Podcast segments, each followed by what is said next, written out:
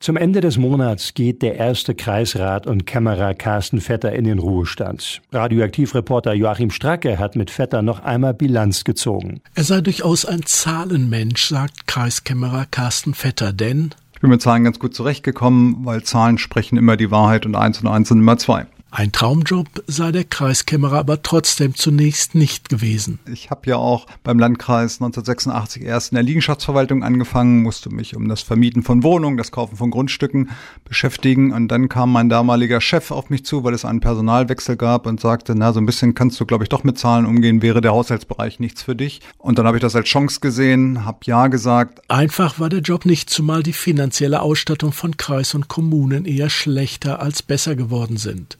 Für kommendes Jahr fehlen dem Landkreis immerhin 45 Millionen Euro und bis 2028 könnte die Schuldenlast sogar bis auf 550 Millionen Euro ansteigen. Aktuell muss viel Geld in die Infrastruktur gesteckt werden. Das ist auch eine Folge von zu langem Zögern bei der Instandhaltung, sagt Vetter. Wir haben vielleicht auch Fehler in der Vergangenheit gemacht, weil wir sparen wollten. Da haben wir dann gedacht, sparen wir bei der Bauunterhaltung. Das merkt man nicht so schnell, aber die Rache kam. Und jetzt merken wir eben, dass es sinnvoller ist, jährlich in unsere Bauten zu investieren, damit wir sie in einem guten Zustand erhalten. Weil ansonsten führt es dazu, dass die Gebäude marode und sanierungsbedürftig sind und wir dann immer überlegen müssen, lohnt sich die Sanierung oder müssen wir gleich über einen Neubau nachdenken.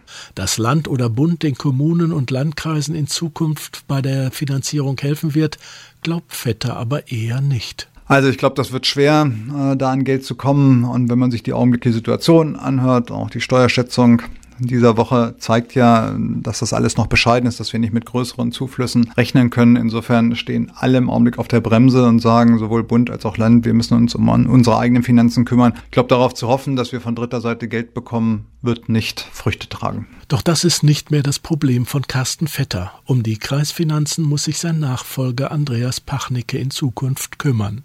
Vetter will sich jetzt anderen Dingen widmen mehr als 30 Jahre mich ja um den kommunalen Haushalt gekümmert.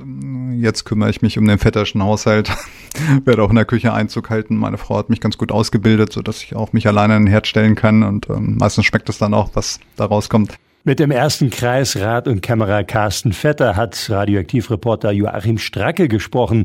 Carsten Vetter geht zum Ende des Monats in den Ruhestand. Und das gesamte Interview mit Carsten Vetter können Sie auch morgen hören in unserer Sendung Nachgefragt ab 13 Uhr hier bei Radioaktiv.